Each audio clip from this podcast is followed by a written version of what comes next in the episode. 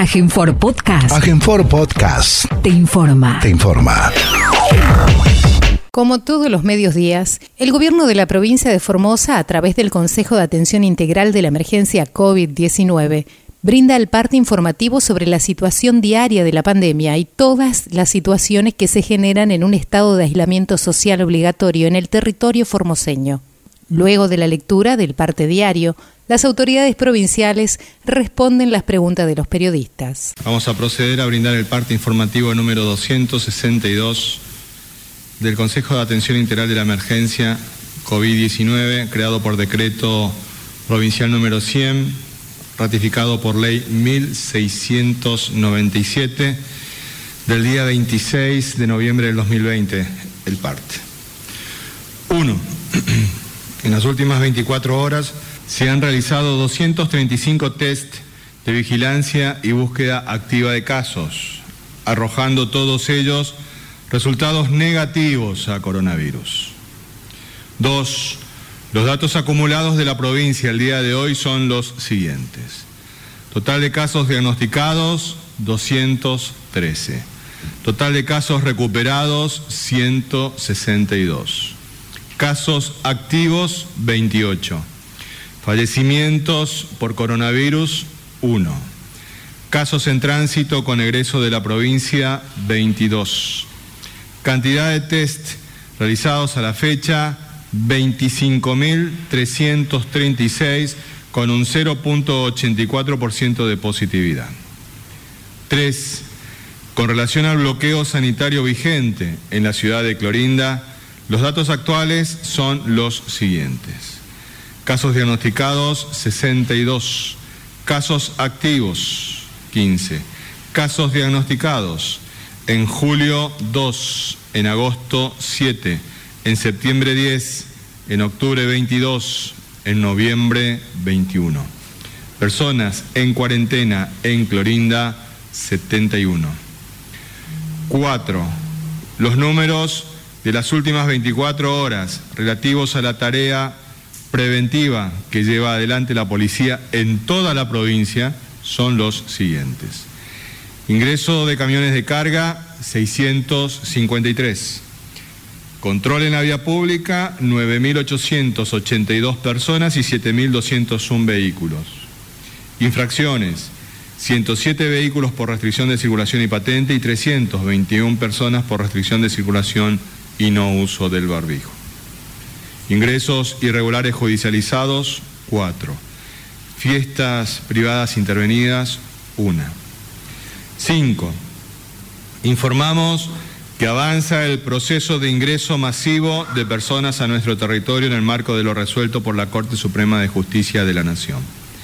Además de continuar con los ingresos habituales y permanentes de personas por razones humanitarias, de salud, de educación y trabajos esenciales. Hoy estarán entrando un total de 350 personas cumpliendo con los protocolos sanitarios del programa de ingreso ordenado y administrado que serán ubicadas en centros de alojamiento preventivo tanto en la ciudad capital como del interior provincial. 6. Con provincianos, vivimos horas de luto nacional y provincial por el fallecimiento de un emblema argentino y de uno de los mayores deportistas de la historia mundial.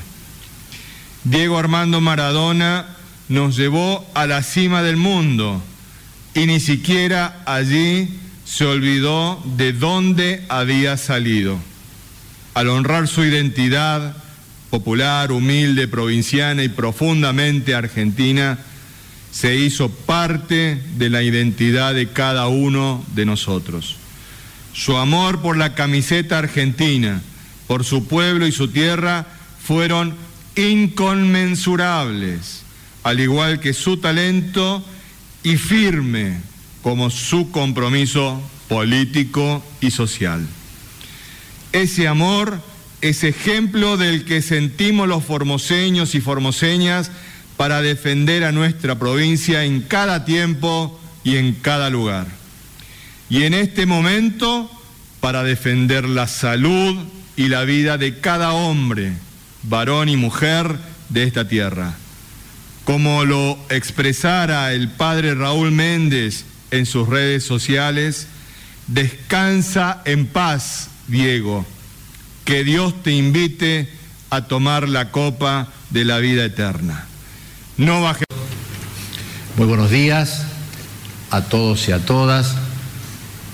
Hoy queremos comentarles un informe de la Federación Argentina de la Industria Maderera y Afines, porque fundamentalmente guarda mucha relación con las pymes formoseñas. Recordemos que las pymes formoseñas relacionadas con este sector económico tan importante que es la industria de la madera, es una cadena que realmente desde el árbol, que es la materia prima esencial, ¿verdad?, hasta el mueble final, son formoseños. Si es una de las cadenas que integra todos los eslabones en nuestra propia provincia. Y la producción de muebles creció interanualmente el 21% en septiembre. Las ventas mediante el programa Hora 12 treparon un 80% en relación a marzo. Fíjense qué importante porcentaje de ventas. Y la industria maderera y afines registró en la República Argentina un crecimiento acumulado del 3,45, lo que le permitió superar la media de la industria nacional. Ahora, ¿cuáles han sido, verdad, las distintas variaciones que mes a mes han tenido la producción de muebles? Y le sumamos también la producción de colchones porque es muy importante, es una industria que da mucha mano de obra en nuestro país y no olvidemos que también tenemos fábricas de colchones formoseñas. Fíjense que hay dos líneas, una más clara y una más oscura. La más clara las dos arrancan desde junio del 2018 hasta septiembre del 2020. Allí las que están en un recuadro significan las tremendas caídas de las ventas de muebles y de la industria manufacturera en general en el mes de abril. Realmente llegó a una tasa negativa del 70%, es una de las industrias que más sufrió. Fíjense cómo se ha ido recuperando y hoy está en niveles superiores a los del año 2019 y 2018 en cuanto a fabricación y en cuanto a ventas. Ahora, ¿por qué se produjo esto? ¿Por qué se produce ventas de muebles y ventas de colchones en toda la República Argentina? ¿Es que antes no se vendían? Sí se vendían. Lo que pasa es que antes se vendían muebles importados llegamos a tener muebles que venían desarmados en cajas y que nosotros los podíamos armar y en esas cajas venía el destornillador, los tornillitos, la llavecita. ¿De dónde? De cualquier parte del mundo. De Taiwán, de Indonesia, de cualquier parte del mundo. Subsidiados, producidos con mano de obra esclava, no importa. Pero entraban. Y así destrozaron la industria nacional. Porque cuando hablamos de la industria de la madera, no es algo que hoy tiene que comenzar a fundarse, es decir, partimos de cero. No, no, la industria de la madera existía, existe y existirá en la Argentina. Es una industria muy fuerte, igual que la fábrica de colchones, como estábamos diciendo. Entonces, las políticas activas del gobierno, en primer lugar, apuntaban a mantener las empresas durante la pandemia y así nació el ATP, un programa que ayudó a sostener la producción y el empleo en los momentos más difíciles. Es decir, el Estado pagaba subsidiando parte del sueldo de los trabajadores. Entonces, había que mantener las empresas y ponerlas en marcha, ayudarles con financiamiento, ayudarles a que estas pymes puedan producir. Pero paralelo a eso, también había que promocionar las ventas, es decir, teníamos que hacer que la gente pudiera comprar. Entonces ahí salen los programas como el programa Hora 12, que duplicó las ventas registradas en marzo de este año, el mes de septiembre. ¿Por qué? Y es muy sencillo. Cuando hay una posibilidad de comprar en cuotas con tres meses de gracia, 6, 12 o 18 cuotas en peso y sin interés, ahí sí el trabajador puede comprar.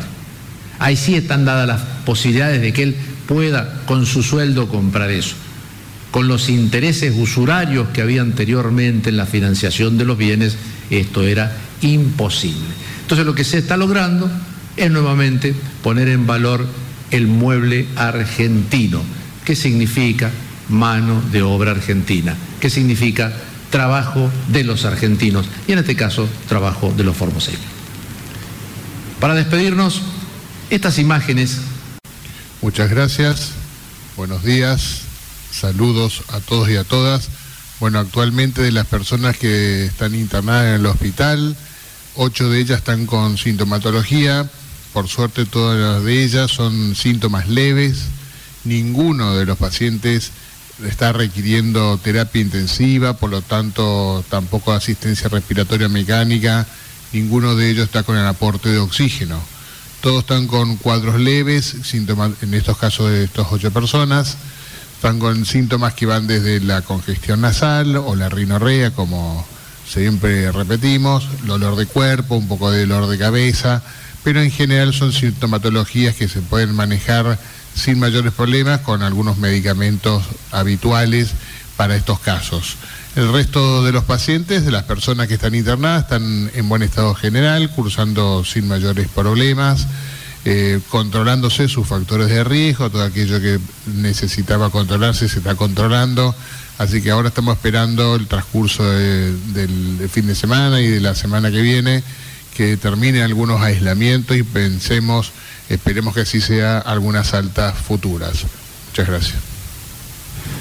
Gracias. Muy bien, muy buenos días a todos. Acá podemos observar cuál es la situación de esta enfermedad en el mundo. Eh, vemos que los casos totales de personas infectadas por esta enfermedad ya asciende a 60 millones 549.529 personas. Y el total de personas fallecidas en el mundo por esta enfermedad es de 1.425.655 personas en todo el mundo. Ya hemos superado las 1.450.000 personas.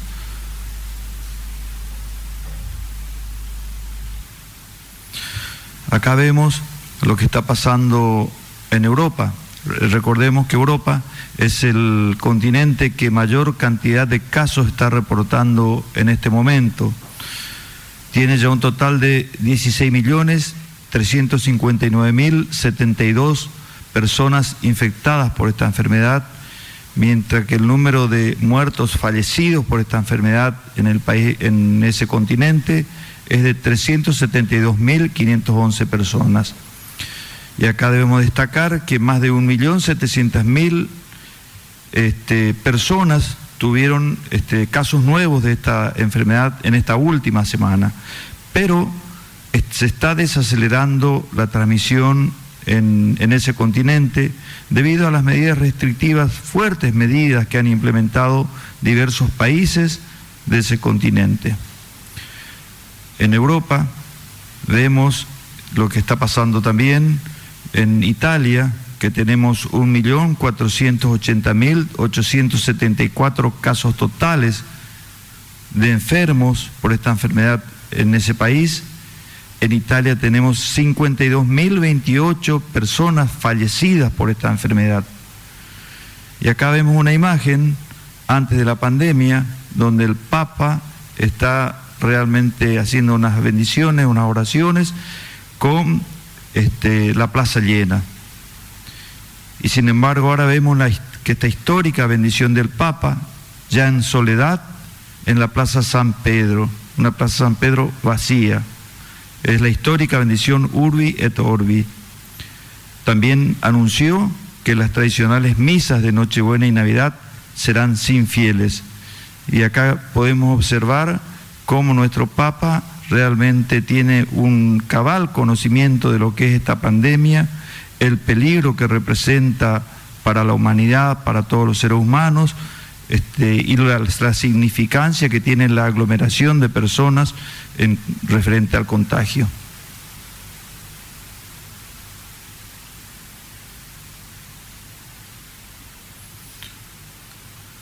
En México vemos que el total de casos es de 1.070.487 personas infectadas por esta enfermedad y tiene un total de 105.000 muertes, 105.346 muertes por esta enfermedad. Y según pronóstico, el COVID-19 en este país podría convertirse al final del año en la principal causa de muerte por encima de la isquemia del corazón y la diabetes. Recordemos que las causas más importantes de muerte, las primeras causas más importantes de muerte en el mundo, son fundamentalmente las enfermedades cardiovasculares, o sea, la isquemia del corazón, eh, también entran los ACV, etcétera, las referentes a, a las enfermedades cardiovasculares. También el cáncer y después, en tercer lugar, viene la diabetes, las enfermedades pulmonares pero los pronósticos es que el COVID va a ser la principal causa de muerte por encima de estas patologías. En los Estados Unidos tenemos ya 12.722.220 casos en total de pacientes que han adquirido esta enfermedad. Y tenemos un total de muertos de 261.103 personas. Estados Unidos registró en las últimas 24 horas 2.146 muertes. Fíjense de los números impactantes que estamos hablando. En un solo día, 2.146 personas fallecidas. Cómo vamos naturalizando este, estas cifras, sin embargo son personas, familias que quedan devastadas, ¿no es cierto?, al ocurrir un hecho tan trágico como, como esto y este país se halla ya en la tercera oleada y las cifras de contagio corresponden a una quinta parte del total mundial. En nuestro país tenemos un total de 1.390.388 casos de personas infectadas y el número de muertes asciende a 37.714, pero el 87,5% ya están recuperados en, nuestro país. En Paraguay tenemos 78.878 casos totales de infectados, un total de muertes de 1.691 personas en Paraguay y se han reportado nuevos casos ayer de 987 nuevos casos y un total de 21.162 activos. Activos significa personas que están cursando la enfermedad en este momento. En Salta tenemos que hay 20.952 casos totales de enfermos, con 966 personas fallecidas por esta enfermedad. En unidad de terapia intensiva tenemos 98 pacientes y 35 pacientes en respirador. Bueno, acá vemos algunos titulares de los diarios salteños que reflejan los datos que estamos confirmando. En el Chaco tenemos 18.248 casos totales de personas infectadas, 533 muertes, el total este, de muertes que tiene es esa, y también este, informan de 169, 166 nuevos infectados de coronavirus en Chaco, los diarios de esa provincia. Esto es Santiago del Estero.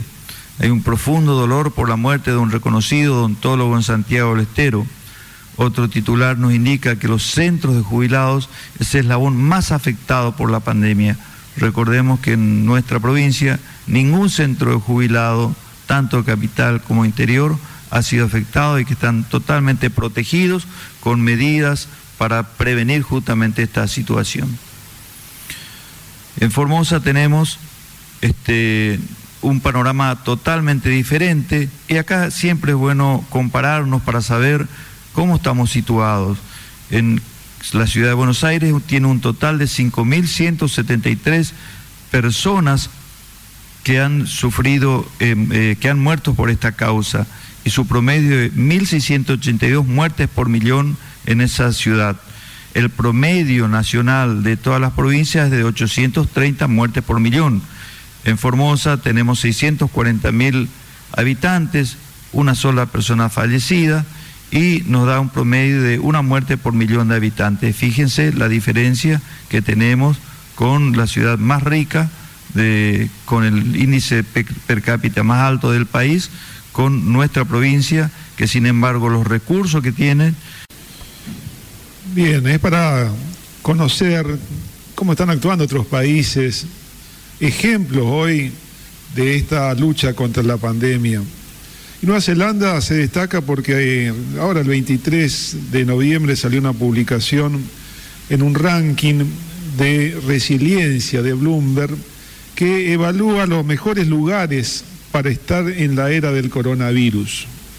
Dentro de las 53 economías más importantes del mundo, 53 países, Nueva Zelanda tiene el primer, el primer lugar. Y esto es midiendo 10 puntos que se han tenido en cuenta para hacer este ranking. Dentro de este, dentro de este ranking están algunos puntos como la cantidad de casos, la cantidad de casos por millón de habitantes, la tasa de mortalidad, la cantidad de pruebas que, se ha, que ha realizado este país en la búsqueda activa de casos, cuáles han sido las medidas sanitarias que han tomado y el impacto que ha tenido en la sociedad, la capacidad del sistema de salud, entre otras de estas 10. Y justamente los resultados que vamos a compartir son los siguientes. Primero, conocer un poquito de, esta, de este país, de Nueva Zelanda. Se trata fundamentalmente de dos islas más grandes, que en el año 2018 estaba llegando a 4 millones 886, 4 millones 886 millones de habitantes, casi 5 millones de habitantes en estas dos islas principales, la del norte y la del sur. Y fundamentalmente vemos que está aislado de todo, de, todo, de otro continente, está eh, al sur de, Australia, sobre, eh, sobre una distancia casi de 2.000 kilómetros, al sureste de Australia, en el mar de Tasmania. Entonces, se caracteriza justamente por el aislamiento geográfico que tiene esta isla y eso la favorece notablemente ante esta circulación viral que han tenido todos los continentes. Ya una, un beneficio geográfico que tiene este, este país. Pero más allá de esta situación, había que conservar esta, ventaja que ha tenido contra el coronavirus e implementó drásticas políticas de seguridad Primero que ha sido uno de los primeros países que ha tomado, una acción rápida y decidida, tempranamente ha tomado medidas y vemos en la curva de casos que surgieron a principios de marzo, que fue los primeros casos que llamó la atención, a que se tomaran medidas muy estrictas con respecto al cierre de fronteras, a cuarentenas centralizadas, a hacer pruebas y rastreos.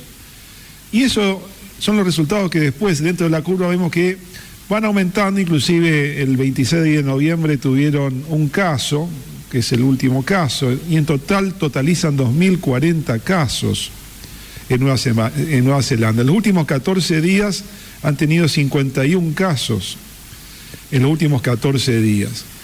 Y así todo, cuando apareció un caso en, las principales ciudades de, Nueva Zelanda, hicieron un aislamiento estricto otra vez a que todas las personas estén en su domicilio, sigan los trabajos desde el domicilio y únicamente para movimientos imprescindibles, para frenar la presencia de un caso. Entonces vemos que las acciones que ha tomado este país, que hoy la destacan entre el resto del mundo, tiene sus resultados que ha tenido 25 muertes. De estos 2.040 casos, tiene 25 muertes. Y si esto lo llevamos a cuántos fallecen de esta cantidad de casos, la tasa de letalidad, que es cuántos fallecen, es 1.22%, o sea que 1.22 personas sería entre 100 son las que fallecen, entre 100 infectados son las que fallecen. Y por otro lado, la cantidad de casos relacionada con toda su población son 410 casos por millón de habitantes. Actualmente tiene 52 casos activos. Ahí vemos la foto de la primera ministra, Jacinta Arder, que se ofreció inclusive al, electo presidente de Estados Unidos a brindarle la receta, las medidas exitosas que han tenido. ¿Y cómo está Formosa para compararnos ahora? Siempre, siempre decimos que las comparaciones son odiosas, pero muchas veces son necesarias para darnos cuenta de dónde estamos parados y para valorar lo que estamos haciendo. Nosotros tenemos una tasa según los datos que recién inclusive informamos actualmente, de, 200, de 213 casos diagnosticados, tenemos 333 casos por millón de habitantes. 333 casos por millón de habitantes contra 410 que tiene Nueva Zelanda. O sea, tenemos menos cantidad de casos por cantidad de habitantes. Y con respecto a la tasa de letalidad, que es 1.22. La de Nueva Zelanda nosotros tenemos una tasa de letalidad de 0.52, menos de la mitad.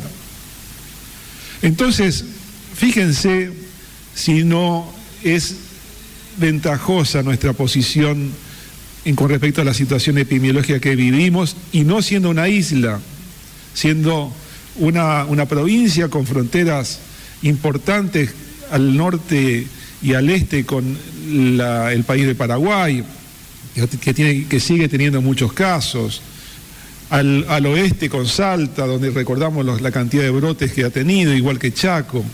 Entonces, esta situación nos vuelve a asegurar de que las medidas sanitarias que ha tomado la provincia desde el principio, desde el principio, teniendo como objetivo por sobre todo la vida, la salud y la vida de los 640 mil habitantes, son realmente exitosas y son las que tenemos que seguir manteniendo y defendiendo cada uno y valorando esta situación que hoy nos permite tener muchísimas actividades dentro de nuestra vida, dentro de nuestra nueva normalidad. Buenos días. Alejandro Richard para el R8 Radio Nacional Formosa y el RA20 Radio Nacional Las Lomitas. El presidente de la Nación pondrá en funciones a la nueva jueza federal eh, de resistencia. Por ahí en un contexto normal, eh, sin pandemia, esta noticia hubiese pasado inadvertida, pero después de todo lo ocurrido, quería preguntar qué relevancia se le da a este nombramiento y que ya el juez subrogante no, estará más. Gracias.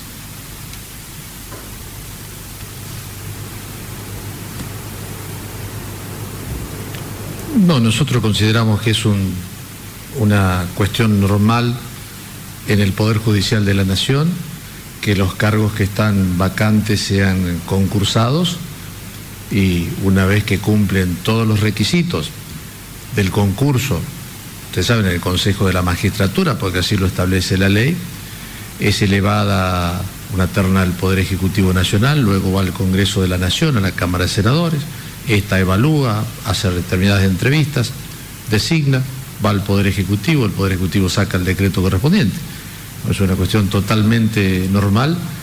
Así deben ser designados, entendemos, todos los jueces. Pero no solamente el caso de Formosa, vieron que hay una polémica muy grande por los jueces nacionales, federales, que no siguieron este camino, sino que fueron trasladados, inclusive algunos de otros fueros, para integrar determinados tribunales que en los que, o oh casualidad, se centralizaron la mayoría de las causas contra los funcionarios del gobierno anterior.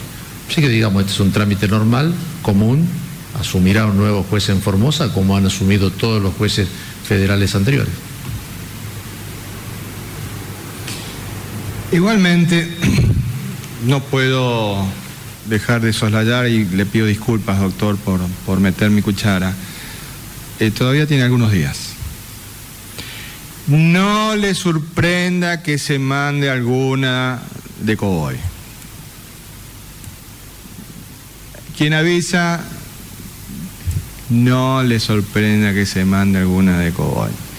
Eh, se están jugando las candidaturas del año que viene, ya sabemos el pelaje, ya le conocemos el pédrigue, le conocemos la historia y discúlpenme, pero necesitamos que todos sepan que todos sepan. Por la galería puede llegar a, esperemos que no, que tengan sentido republicano como les gusta y que no hagan nada eh, extraño. Siguiente pregunta, por favor.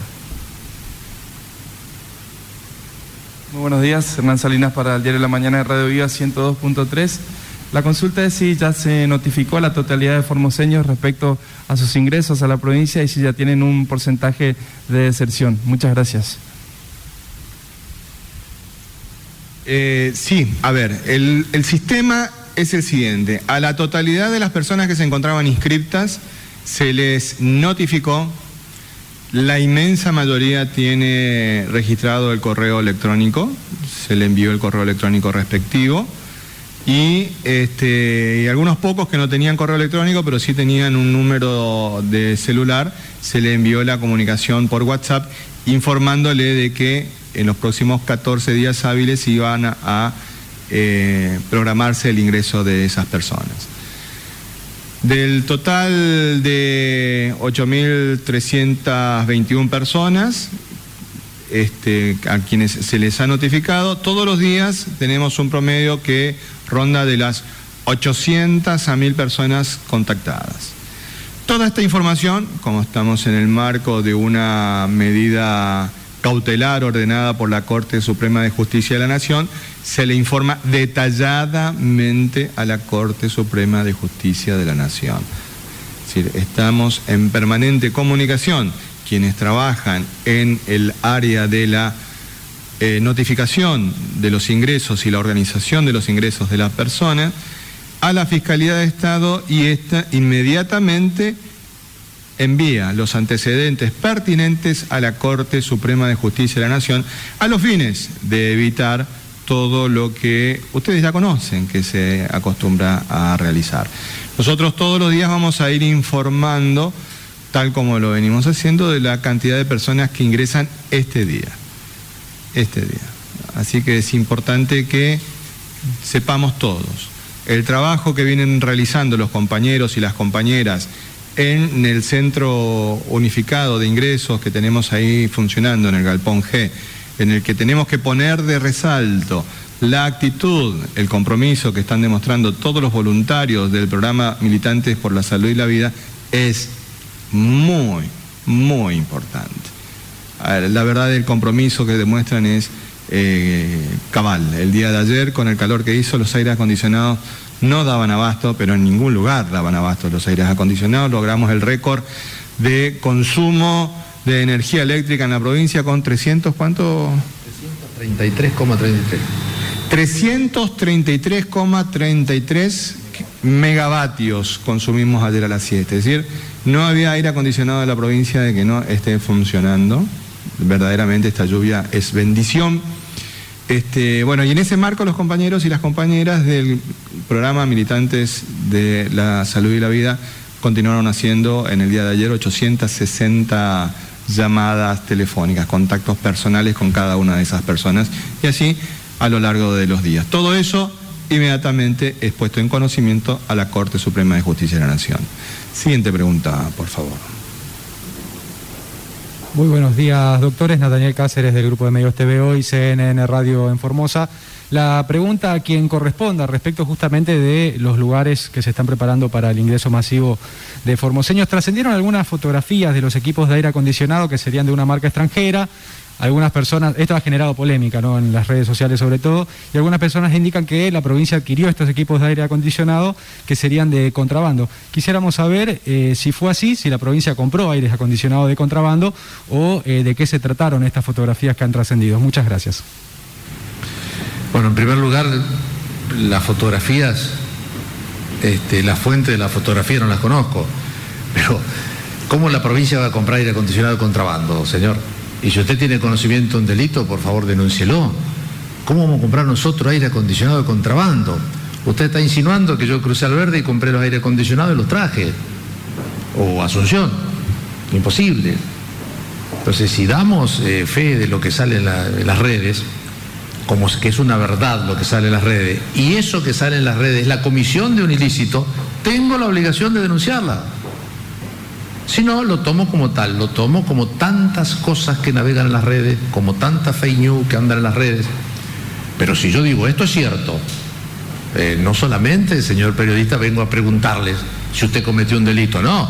Usted no está denunciando la comisión de un hecho ilícito si usted cree que es un hecho ilícito. Y si es una fake news, como todas las que nos están sacando todos los días. Y bueno, ustedes saben que hoy en las redes eso es el pan de cada día. Pero de ahí a pensar de que la provincia va a comprar aire acondicionado de contrabando, eh, por favor, nosotros adquirimos a empresas y a negocios habilitados y que haya equipos de aire acondicionado extranjero. Pero fíjense qué cosa novedosa. Yo les pregunto a ustedes, preguntémonos, en mi casa también, ¿todos los equipos son de fabricación nacional? ¿Pero por qué? Porque eran de libre venta. No porque fuéramos a comprar a cualquier lado raro, sino porque los equipos importados inundaron la República Argentina. Entonces dice en la caja Tokio, sí, dirá Tokio, hay otra que dirá Mida, hay otra que dirá no sé qué otros equipos como los que están acá, que pueden no ser argentinos, pero de allí a, creer de que la provincia en la emergencia está comprando cosas de, de contrabando, no, por favor, no, eso es inadmisible. Pero si lo creyera, le repito, señor periodista, si usted cree que es un hecho ilícito, tiene la obligación de denunciarlo. Siguiente pregunta, por favor. Leonardo Fernández Acosta de Diario Comercial y Vía País. Eh, Bueno, ministro, tomando en cuenta la pregunta del colega que le había pedido cifras respecto de algo que ustedes ya conocen y que han comunicado a, a la Corte Suprema, de 8.321 personas, ya saben cuántas van a ingresar y cuántos no. Bueno, nosotros nos anticipamos un poco al promedio de personas que han ingresado en dos días, que podría o no variar, pero puntualmente son 350 a 360 las que han ingresado en estos dos días, son 700 personas. En aproximadamente 15 días, que es el plazo que tienen de la Corte Suprema, no llegaría a ingresar sino un poco más de la mitad de estas 8.321 personas, según los cálculos que hemos hecho. El temor es si se está eh, de alguna manera trabajando con las restricciones respecto del ingreso administrado y organizado, esto del hisopado, los 14 mil pesos para pagar dos hisopados, la seguridad y la atención sanitaria, de personas que muchas de ellas, primero, no pueden cumplir los requisitos en el plazo y segundo, no tienen el dinero para hacerlo porque han quedado en una situación de calle. Esto ayer lo habíamos planteado con algunos abogados que dijeron, bueno, se tendrá que ir nuevamente a la justicia para plantear el hecho de que hay personas que están imposibilitadas per se para ingresar a la provincia de Formosa por los, condicionamientos. Y la otra situación que también tiene como una especie de frontera interna tiene que ver con la situación de Clorinda, en donde el día de ayer también algunos abogados han planteado el hecho de que son varados internos, es decir, que no pueden salir ni aún con PCR negativo a hacer determinados trámites o a cumplir turnos que, como decía el doctor Romero Bruno, serán reprogramados eh, por esta situación de bloqueo. La pregunta es, ¿el gobierno va a reformular la cuestión del ingreso organizado y administrado, que sigue igual que antes, digo, sigue poniendo exactamente las mismas trabas a personas que no la pueden sortear? El dinero es una de ellas. Si esto lo va a repensar o va a esperar nuevamente a que los, eh, digo, los recursos se planteen en la justicia. Gracias. Gracias porque la pregunta nos va a permitir volver a desenmascarar las fake news que generan acá desde Formosa muchos colaboracionistas de los medios nacionales y que se enorgullecen de ser los que este, representan esos medios nacionales y después quieren venir a preguntar en algún momento cuando los compañeros están ya desde temprano. En la provincia de Formosa no se cobra el hisopado a las personas que ingresan. Ayer TN fue el que levantó esa barbaridad que no tiene ningún tipo de sustento. Barbaridad que han levantado desde acá. En la provincia de Formosa realizamos dos hisopados, uno al ingresar y otro al salir de los centros de alojamiento preventivo. Entonces, ¿de qué restricción nos están hablando? ¿De qué restricción nos están hablando? Ahí tienen otra fake news que muy alegremente muchos se prestan y la amplifican permanentemente y que en Buenos Aires, como no le cuesta comerse las fake news de acá, la levantan y la expresan y la manifiestan y la dicen. Es falso. Ahí por ahí había otro periodista que decía, que uno de los ingresos ilegales que había entrado a la provincia de Formosa había venido con un PCR negativo. Acá el ingreso ilegal este, este, arrojó resultado positivo, se fue de nuevo al Paraguay, le volvió a hacer un PCR este, y salió negativo. Pero por favor, por favor, de nuevo otra fake news de la más baja estofa. ¿Qué ganas de generar ese tipo de cuestiones?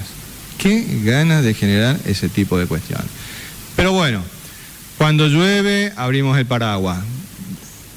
Nosotros dijimos, tiene que asumir la nueva jueza federal. Este se va a ir y algo está tramando. Ya se empieza a ver lo que se está planteando. Porque si ya hay abogado de por medio, ya estará clarísimo por dónde viene la. Acuérdense, anótenlo, eh, lo que dijo González, anótenlo, ya es evidente por dónde viene la jugada. Cantado. Siguiente pregunta, por favor.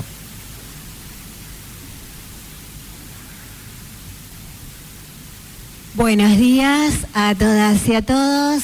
Y bien, quisiera comenzar un poquito, eh, es decir, eh, un poco pidiéndole a la gente de Cambiemos, en este caso, porque, es decir, están atacando mucho a todo lo que es el sistema del protocolo sanitario.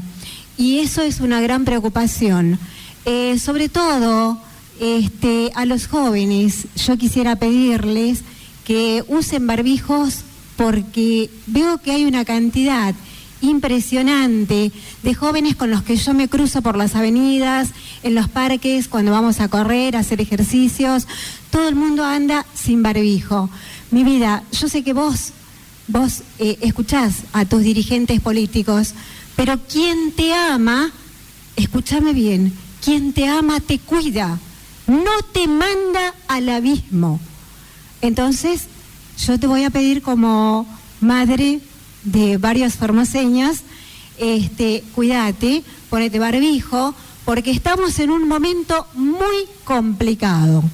Eh, y sobre todo ahora, ahora que vamos a tener, digamos, la llegada de muchos comprovincianos más. Bien, em, eso es todo por aquí. Y quisiera preguntarle a los señores ministros, eh, en estos momentos nosotros estamos teniendo eh, en los barrios, digamos, ya todas las escuelas preparadas para el albergue de estas personas que van a entrar en cuarentena. Eso también nos genera como una gran emoción y tensión eh, ¿Por qué? Porque anteriormente los que estaban haciendo cuarentena no estaban en las escuelas, no estaban en los barrios, estaban en centros asistenciales o en lugares un poco alejados de nuestro lugar de vivir diario. Em, entonces, la pregunta es, ¿qué va a pasar con los que van a hacer la cuarentena, cuáles son las medidas que toma el gobierno con aquellos que dan un COVID positivo, siguen haciendo la cuarentena allí en los colegios. Eh, ¿Cómo se manejará esto, señor ministro? Vamos a pedirle al doctor Mario Romero Bruno que nos eh, cuente cómo es la metodología cuando en algún centro aparece un caso positivo. Por favor. Bueno, a partir del ingreso de la persona se le realiza una prueba confirmatoria del estudio que trae de afuera, que es una PCR nueva. Hay dos métodos que estamos implementando ahora. Una es el método que ya lo veníamos haciendo en el hospital eh, de, alta complejidad del Laboratorio de Biología Molecular, que es un hisopado nasofaringio. Y también implementamos ahora otra prueba que es un poco más rápida, que se hace en el Hospital Interdistrital de Vita, que también es una PCR, también con un hisopado, pero con resultados más rápidos. A partir de esta prueba, las personas van a, los lugares asignados de alojamiento y están preparados los equipos de salud para realizar un seguimiento diario de cada uno de estos pacientes. Un seguimiento diario que consiste en, en, el control, en preguntarle los síntomas, diariamente se va haciendo una planilla de seguimiento y en el caso que alguna persona presente un síntoma, esta persona tiene que ser eh, aislada por un lado, depende del lugar donde está, si está en un, hotel quedará ahí, se le hace el hisopado hasta que tengamos el resultado. En caso que el resultado sea positivo, bueno, confirmamos de que es portadora de coronavirus. Los lugares asignados en este momento para atender los casos positivos es el Hospital eh, Interdistrital de Vita, donde tenemos en este momento 25 pacientes, como decía el doctor Vivolini, la mayor parte asintomáticos. Podrían estar los pacientes asintomáticos y leves ocupando las camas que tenemos preparadas en el, eh, en el Estadio Cincuentenario, que son 240, que está vacío.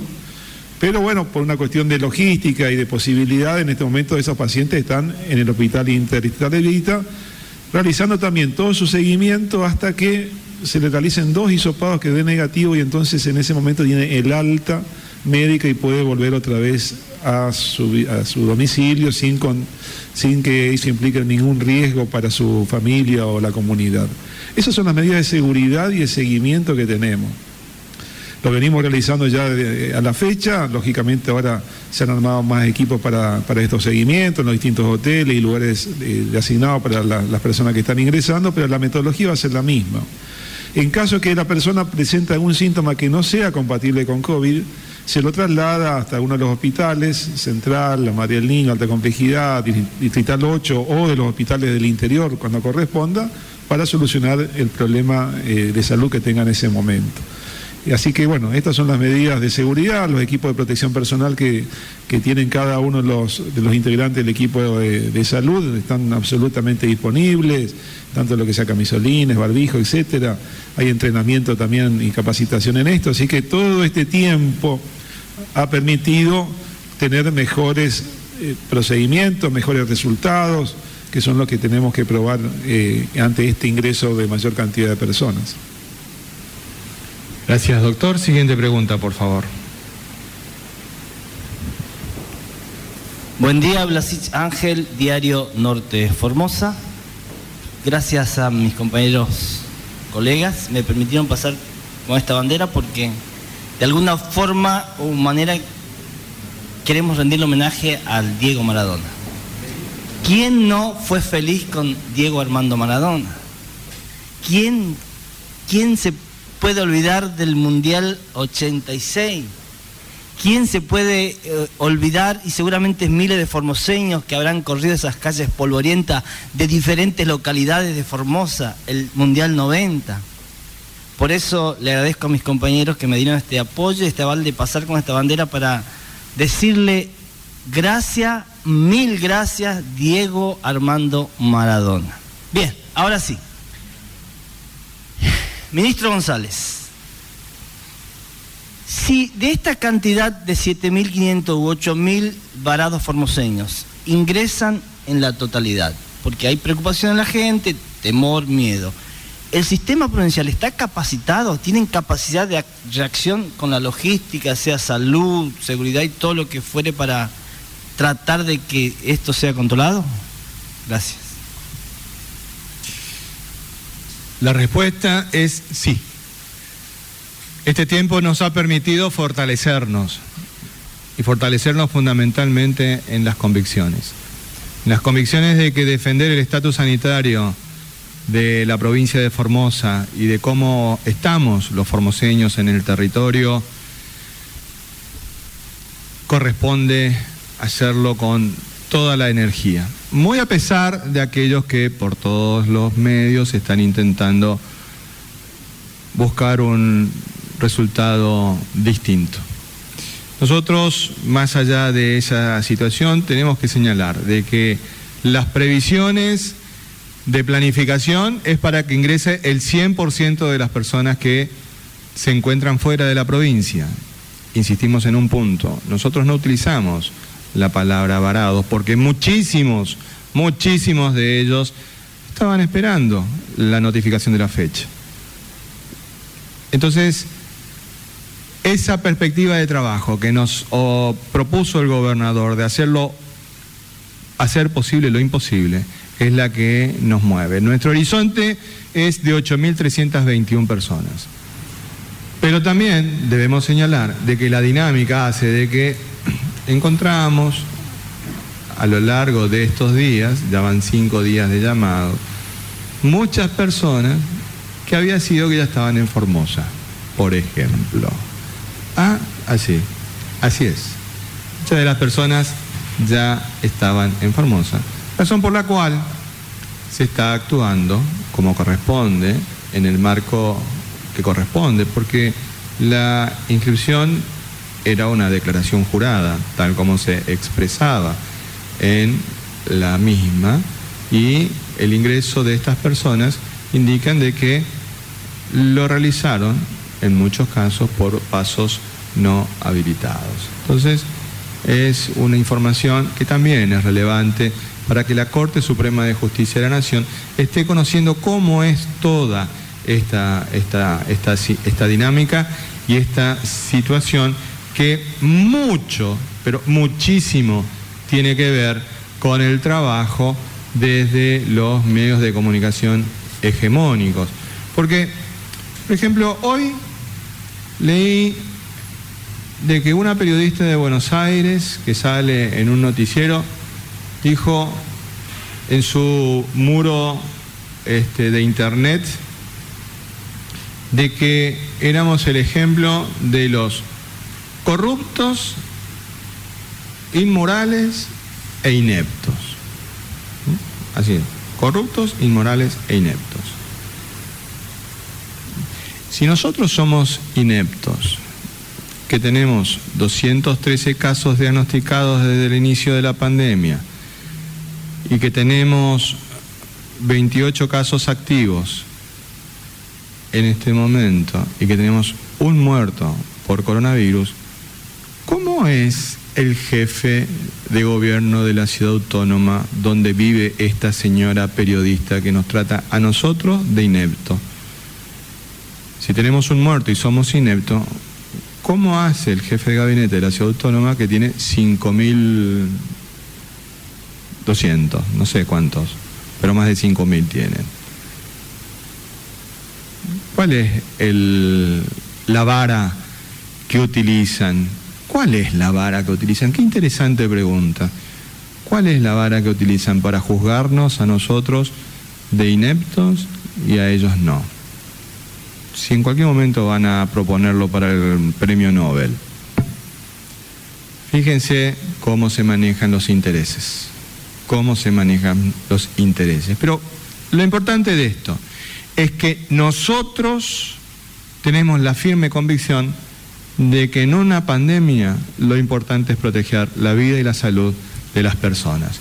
Por eso, la inmensa mayoría, pero la inmensa mayoría de los formoseños lo hace con alegría y entusiasmo.